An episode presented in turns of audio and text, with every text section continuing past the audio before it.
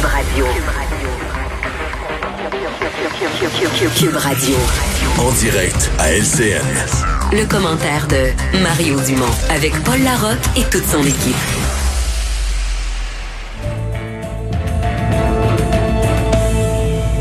Précisément 16 heures, je vous rappelle, le, plan a été rendu public pour la réouverture graduelle de l'économie du Québec, notamment les chantiers manufacturiers, les chantiers de construction, euh, l'industrie manufacturière, ainsi que certains euh, commerces vont rouvrir leurs portes pendant le mois de mai. Environ 500 000 personnes sont touchées par les mesures qui ont été annoncées aujourd'hui. Mais attention, il reste encore beaucoup, beaucoup de questions sur le retour en classe annoncé hier, prévu euh, en mai prochain également. Au niveau primaire, il y a beaucoup de parents qui sont toujours inquiets 24 heures plus tard. Emmanuel Latraverse et euh, Mario Dumont sont avec nous là pour euh, commenter l'actualité du jour. Dieu sait qu'il y en a beaucoup. Euh, salut à vous deux. on va d'abord aller retrouver Alain Laforêt du côté de l'Assemblée nationale.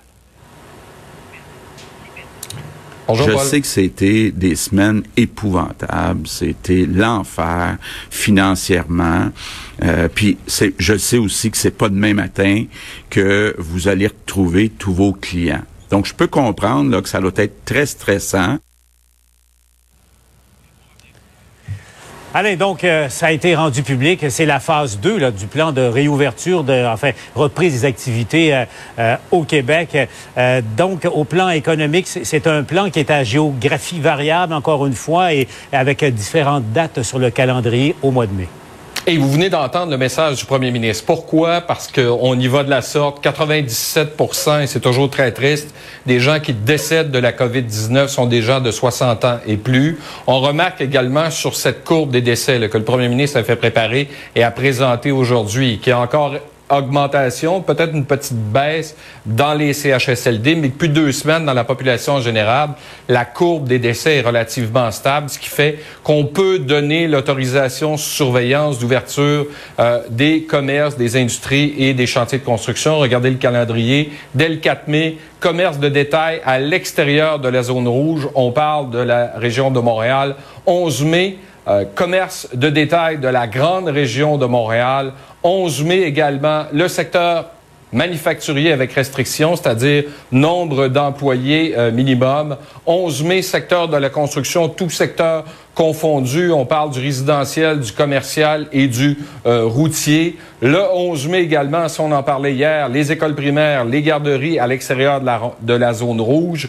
Le 19 mai, les écoles euh, primaires et garderies à l'extérieur euh, de la grande de la grande région de Montréal, pardon. Et le 25 mai, ben, il y, aura plus de, de restrictions pour le secteur manufacturier sur le nombre d'employés. Le gouvernement sait que c'est un risque à prendre, qu'on doit relancer l'économie. Il y aura de la surveillance. Écoutez la suite. La situation est sous contrôle, sauf dans les CHSLD, mais euh, il faut y aller graduellement pour éviter euh, ce qu'on veut toujours faire attention, là, qu'il y ait une explosion euh, de la courbe. On ne demande pas aux gens qui sont à risque de, se déconfiner ou d'aller travailler. Nous prenons les personnes qui ont, qui vont peut-être l'attraper, mais qui vont avoir le moins d'impact sur leur vie. On parle de près 500 000 personnes, possiblement, qui pourraient retourner au travail sur 1,2 million qui sont pas sur un arrêt de travail. Certains vont faire la maladie de façon asymptomatique. Certains pourront avoir besoin d'être hospitalisés.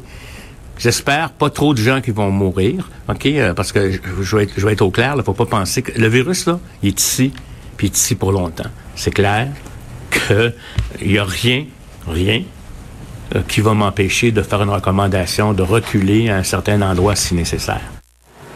Donc, évidemment, c'est jeu, essai, erreur. Et la santé publique a été très claire aujourd'hui. On va se remettre à tester. Actuellement, on fait possiblement autour de 14 000 tests par jour. C'est ce qu'on a comme équipement. On veut monter ça à plus de 20 000 par jour, justement pour s'assurer qu'il n'y ait pas de foyer d'éclosion dans les milieux de travail.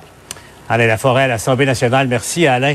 Je tourne maintenant vers euh, Emmanuel et Mario. Donc, bon, il y a beaucoup de questions, bien évidemment, mais euh, ça relève, si on fait image un peu, Mario, je commence avec toi aujourd'hui. Euh, c'est comme redémarrer un véhicule qui, qui est à transmission manuelle. Là. Faut, il y a le point de friction, sa pédale d'embrayage et appuyer sur l'accélérateur juste comme il faut. Comment tu trouves l'opération qui a été annoncée aujourd'hui? Ben on appuie là. On, pour reprendre l'image, on appuie sur l'accélérateur. C'est ce que je note. Euh, donc dans les différents scénarios, les dates, on aurait pu étirer plus. Bon, le manufacturier, faut le mettre à part parce que dans les autres provinces canadiennes, on ne l'avait jamais arrêté. Il y avait juste le Québec qui avait fermé ses usines. Donc là-dessus, de les, de les rouvrir, ça me paraît normal. Mais dans le commerce de détail, si je compare avec d'autres provinces qui ont beaucoup moins de cas, on sent le Québec plus pressé, un peu plus agressif à ouvrir. Est-ce que c'est la bonne chose à faire? Est-ce que c'est une erreur? Ce qui est certain, c'est qu'il y a une prise d'un certain risque et la seule façon par laquelle le gouvernement peut réussir son pari, c'est-à-dire parce que c'est sûr que pour l'économie c'est bon, c'est mieux pour l'économie, puis on minimise les dommages à l'économie en reprenant l'activité, tant et aussi longtemps que la courbe repart pas le nombre de cas qui nous obligerait à tout refermer. Donc la seule façon que le gouvernement peut gagner son pari, c'est si les gens autant les gens au travail sont ultra disciplinés dans le respect des règles, mais surtout les gens hors travail. Parce que la tentation et la crainte de plusieurs, je, peux, je vais la dénoncer, la crainte de ma blonde, c'est que les gens entendent à travers ces, autorisations-là, ah ben là, euh, toutes les autres mesures, on s'en fout, on va se faire des parties, on va se faire des soirées. Le gouvernement a dit, si on a le droit d'aller dans tel commerce, puis si les usines ont le droit d'opérer, ben on a le droit d'inviter le beau-frère à la maison, puis deux, trois autres, et que là, là, le, bordel reprenne. Je veux dire, le nombre de corps part en augmentant. Alors, comment tu gardes une discipline de société, mais en donnant un espèce de feu vert à l'économie, c'est le défi pas juste du gouvernement, mais c'est le défi des Québécois présentement. Là. ben, euh, parce qu'Emmanuel, effectivement, Marie-Claude crée le déconfinement social, enfin un, signal euh, là-dessus. Mais euh, Emmanuel, il y, a deux conditions qui sont absolument essentielles pour que ça réussisse. La première, c'est Mario le soulignait, la, la discipline, s'assurer que sur les lieux de travail, il y ait tous les outils nécessaires pour que les travailleurs et travailleuses soient protégés. Il y a aussi l'impératif, euh, l'impérative nécessité de tester beaucoup plus au Québec pour savoir, justement, avant qu'il soit trop tard, pour savoir comment ça évolue au niveau de la courbe de la pandémie. Oui, moi j'en ajouterais une troisième même, c'est que la, la, la, contagion dans la communauté soit sous contrôle. Et on l'a entendu en ce moment de la part des autorités de la ville de Montréal. Montréal est pas prête à l'heure où on se parle. Donc à Montréal, on est comme dans une course contre la montre pour espérer être prêt là. Euh, le 11 mai pour ce déconfinement euh, économique et ensuite pour les écoles parce qu'il y a encore des secteurs très chauds là, dans le nord de la ville, etc., etc. Le problème, c'est oui, c'est la question du dépistage. Et là, faut comprendre, en ce moment, on teste 5000 personnes par jour, mais on n'a pas un vrai portrait de la situation au Québec parce qu'on ne teste principalement là, que dans le réseau de la santé. Alors, il faut recommencer à tester plus largement dans la communauté. Il faut atteindre un rythme de travail de 15 000 tests par jour. Et quand on teste 15 000 personnes par jour, il faut avoir les moyens de retracer les contacts de toutes les personnes positives. Là. Alors, c'est une vaste opération qui est très délicate à mener et que vont lancer là, euh, dans les prochains jours très rapidement la santé publique. Moi, j'ajouterai une chose en conclusion. Si ce n'était qu'un enjeu de santé et de contagion, pas se leurrer, là, on déconfinerait pas. OK? C'est pas plus compliqué que ça. Mais le problème auquel le gouvernement est confronté, et ça, M. Arruda le répète souvent, souvent, c'est qu'il n'y a pas juste une question de santé là-dedans. Il y a une question économique, Mario y faisait référence, mais il y a aussi d'importants enjeux sociaux sur les foyers vulnérables, la violence euh, contre les femmes, contre les enfants, la santé mentale, la socialisation. Et la crainte, c'est que si on est trop prudent à rester les gens maintenir les gens confinés, il va y avoir des répercussions sociales, psychologiques, etc., qui seront potentiellement très graves et très longues. Alors, le gouvernement est vraiment en train de jongler avec trois éléments en même temps. Hmm qui sont tous aussi graves les uns que les autres. L'économie, le social, la santé. Puis là, il faut essayer de tout lancer ces balles-là dans les airs et espérer de ne pas les échapper. Puis moi, je suis d'accord, ça repose avant tout sur beaucoup la discipline de la population. mais Mario, en même temps, dans les lieux de travail, il y a un appel qui est lancé aux employeurs et qui ont tout intérêt à, mettre les conditions euh, hygiéniques en place, mais c'est, ça se fait pas. C'est pas tout le monde qui écoute euh, Mario. Il y a à peine 300 inspecteurs à la CNE SST. Est-ce qu'il n'y a pas lieu de, craindre, justement, que, attention, là, ça sera, ça sera pas aussi facile. C'est comme d'autres choses. Il y, aura sans doute des, récalcitrants puis des, des gens qui respectent pas les règles. Mais moi, je suis plutôt impressionné du contraire. C'est-à-dire que pendant que tout était fermé, là, j'ai quand même, je suis quand même impressionné. J'ai fait des entrevues, toute l'émission à la Cube, on l'a fait là-dessus. J'ai parlé à des gens, même les salons de coiffure qui n'ont pas eu le droit aujourd'hui de, de, de rouvrir, qui mhm. sortent un peu déçus. Euh, et certains, certains qui ont les cheveux longs aussi, là, mais euh, on me dit beaucoup, beaucoup de salons de coiffure avaient déjà acheté des provisions de masques, du plexiglas pour faire, pour séparer les postes, etc. J'ai l'impression qu'il y a quand même beaucoup de nos, nos, nos propriétaires de toutes sortes d'entreprises, autant les grosses manufacturières que les petits commerces, qui ont, qui ont pédalé là, pendant que tout était arrêté, qui se disaient, qui pensaient déjà, qui lisaient ce qui se faisait dans d'autres pays, qui s'informaient à la santé publique et qui ont déjà pris des mesures. Donc, je suis quand même assez, je suis plus inquiet de la du grand public là, qui pourrait se sentir trop libre que je suis inquiet des entrepreneurs eux-mêmes qui ont qui ont tellement peur de perdre leur business qui il se dit que ça, ça pédale, ça se débrouille pour essayer d'opérer dans le respect des nouvelles conditions. parce que dans bien des cas, ça ne tient que, que par un fil ou sur un fil euh, en ce moment. Euh, Emmanuel et Mario, si vous permettez, allons retrouver Raymond Filion du côté euh, d'Ottawa, parce qu'au moment où à Québec on ouvre au plan économique, encore aujourd'hui, Raymond, on entendait Justin Trudeau, lui, on le sent sans être réfractaire est peut-être un, mot euh, un peu fort, mais on sent qu'il n'est pas tout à fait à l'aise euh, à rouvrir euh, aussi rapidement que, par exemple, le Québec le fait en ce moment. Oui, Québec semble avoir un pied sur l'accélérateur, alors qu'ici, à Ottawa, le gouvernement Trudeau, effectivement, a surtout le pied sur le frein et continue d'inviter tout le monde à la plus grande des prudences. La bonne nouvelle du côté fédéral aujourd'hui, Paul, c'est que la courbe des cas s'aplanit. Les cas doublent euh, au niveau national tous les 16 jours, alors qu'il doublait tous les trois jours il y a quelques semaines. Par contre, la santé publique fédérale a refait ses calculs et on prévoit maintenant, vous allez voir sur le tableau, jusqu'à 1000 décès additionnels au cours de la prochaine semaine. Vous voyez, là, il y en aura au total entre 3277 et 3383 d'ici mardi de la semaine prochaine, le 5 mai. Le fédéral et les provinces ont aussi publié un peu plus tôt cet après-midi, Paul, les grands critères généraux sur lesquels ils s'entendent pour rouvrir, redémarrer leur économie. Là, il y en a une demi-douzaine.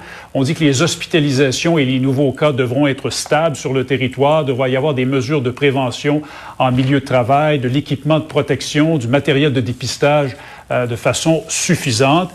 Et Justin Trudeau, aujourd'hui, euh, qui est père de trois jeunes enfants, comme vous le savez, Paul, a aussi été questionné sur le plan de François Legault, le premier ministre du Québec, de rouvrir dans deux semaines les écoles. Il s'est fait demander, M. Trudeau, s'il serait à l'aise à envoyer ses enfants à l'école dans deux semaines. Écoutez sa réponse en tant que parent, euh, quand je vais prendre des décisions pour mes enfants, je vais vouloir savoir quelles sont les mesures en place. Est-ce qu'il va y avoir euh, moins d'étudiants par classe? Est-ce que les bureaux vont être plus espacés? Est-ce que euh, dans, dans, dans, la cour de récré, euh, il va y avoir des règles qui vont garder les enfants à distance les uns des autres? Bon, on remarque que ce sont des questions que tous les parents se, posent euh, en ce moment. Euh, mais a-t-il répondu oui ou non? Est-ce qu'il enverrait ses enfants? Ah, il n'a pas répondu. Il a esquivé la question. Il a ah. simplement invité les parents à la prudence et à se poser les questions que vous venez d'entendre. La Chambre des communes a fait un saut dans, le monde euh, de la pandémie au plan des travaux parlementaires. Comment s'est passée cette première période de questions virtuelles, Raymond? Ben, ils étaient très nombreux d'ailleurs sur cette vidéoconférence, environ 300 des 338 élus à la Chambre des communes, notamment Justin Trudeau, ont participé. Euh, plusieurs étaient au bureau, certains étaient chez eux. Donc on en a vu un peu de toutes les couleurs, des décors très différents. Euh, je dirais que ça s'est passé euh, un peu en dents par moment. Vous allez le voir, il y a eu plusieurs problèmes de communication cet après-midi. Il est vrai que le secteur okay. de la Nous avons un problème. Je vous interromps pour un seconde. Uh, Ms. Vecchio, you have a. We're not hearing it. Correct. Okay. Today I'm rising, well, I'm sitting today to table this petition.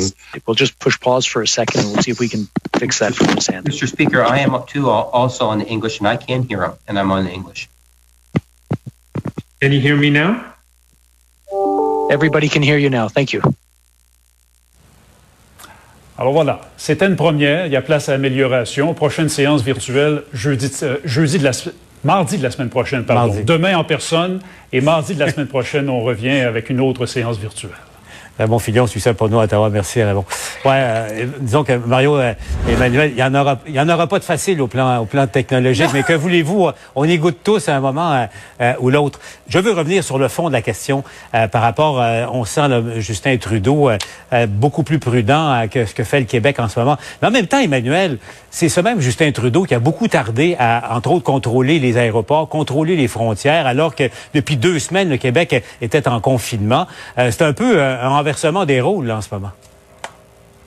Oui, ben justement, peut-être que maintenant il pêche par excès de prudence, diront certains. Il faut comprendre que M. Trudeau est dans une position difficile à ce chapitre-là parce qu'il y a des provinces qui vont moins vite que le Québec. Alors, s'il a l'air de trop applaudir les mesures du Québec, il va se faire reprocher dans certaines populations, dans, dans certaines provinces d'être cowboy. Si euh, il, critique le, Québec, il va se faire critiquer au Québec. Alors, vous voyez, il peut pas faire plaisir à tout le monde. Puis comme il n'y a aucune des provinces qui va à la même vitesse, ben c'est difficile pour lui.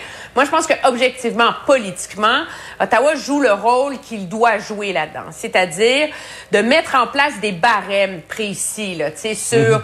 euh, est-ce que l'épidémie est sous contrôle, est-ce qu'on a la capacité de, de, de tester, pour que finalement les provinces puissent prendre leurs décisions fondées sur des balises qui sont semblables mais reconnaître que c'est à chacune des provinces de mener, euh, de contrôler elle-même les normes de son économie, parce que la seule autre alternative, c'est d'invoquer la loi sur les mesures d'urgence, et ça, Justin Trudeau ne veut pas le faire. Hmm. Alors moi, tant qu'il réussit à garder toutes les provinces un peu au diapason les unes des autres, je pense qu'il réussit son pari que la chose que M. Trudeau ne veut pas, c'est qu'à terme, il y a une des provinces qui décide de faire cavalier seul, qui ferme ses frontières, etc. Là, il y a tout un jeu de domino inverse qui peut être assez euh, politiquement dangereux et difficile pour le Canada. Parce que, Mario, je, reviens à ça. Euh, il y en a quelques-uns à Québec là, qui, qui, posent carrément la question là, si euh, le fédéral avait bougé un peu plus tôt et fermé, les, en tout cas, contrôlé davantage les frontières et surtout les aéroports, est-ce qu'on en serait là, là, au moment où on se parle? Bah, la question des frontières, c'est certain, a eu un, impact au début. Le peu de sérieux qu'on a mis à la quarantaine les premiers jours, les premières semaines aussi. Mais on peut pas refaire le passé. Mais pour ce qui est de M. Trudeau, quand il donne la leçon là-dessus, juste vous rappeler qu'il est encore dans sa maison. Lui, personnellement, excusez-moi de soulever ça, là, mais il, il a le poste, on parle des services essentiels. Lui, il a le poste le plus important au Canada. Il est premier ministre, puis il va même pas au bureau. Il est encore enfermé dans sa maison. D'après moi, puis il fait son point de presse sur le balcon. D'après moi, si on attend après lui, là, les salons de coiffeur vont ouvrir en 2025. Là, je, je comprends pas. Là, moi, c'est le seul leader de, c'est le seul leader de, pays sérieux dans le monde qui est pas allé au bureau, euh, qui a géré la crise. Même Boris Johnson, qui a eu la COVID, qui est passé par les soins intensifs, et retourné au bureau. ça a l'air que M. Trudeau est enfermé dans la maison. Je, je la pogne pas celle-là, moi.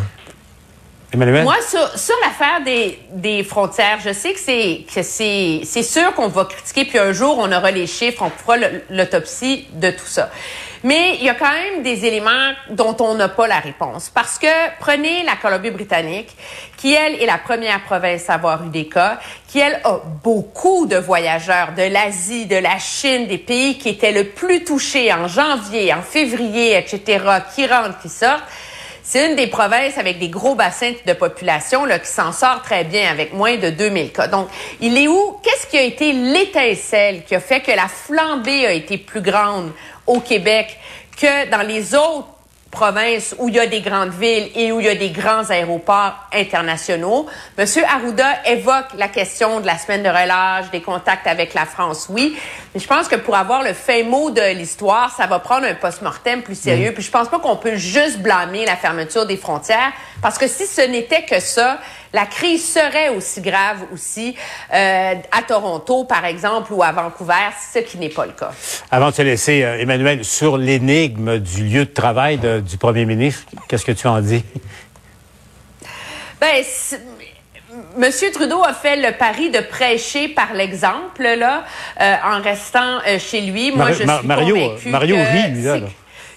ben non. Ben, moi, je suis convaincu, objectivement, là, que c'est stratégique que ces stratèges en communication adorent l'image du premier ministre devant sa porte, comme le premier ministre britannique devant le 10 Downing Street. Il y a quelque chose de très, euh, très esthétique là-dedans, là, euh, et je suis certaine que ça a contribué euh, à à tout ça, là, plutôt que d'avoir à se taper, d'aller finalement faire des points de presse, imaginer dans le même décor que ces ministres. énigme. Dans l'intervalle, l'impression qu'on a, c'est que c'est les ministres qui mènent le pays, c'est les ministres qui connaissent les chiffres, connaissent les données, font des points de presse avec beaucoup de contenu. Fait que, ça le laisse lui dans un rôle un peu de, de, de, porte-parole qui fait un petit peu d'animation en attendant que le vrai point de presse arrive à midi. Là, oh, je sens que je viens d'allumer euh, euh, la flamme. Euh, Emmanuel Mario, on vous retrouve au TVA Nouvelles. À tout de suite. Au revoir. Au revoir. Dans un instant, on va revenir sur euh, cette histoire tellement triste, là, une autre préposée aux bénéficiaires euh, qui est morte de la COVID-19. Dans un instant, à LCN.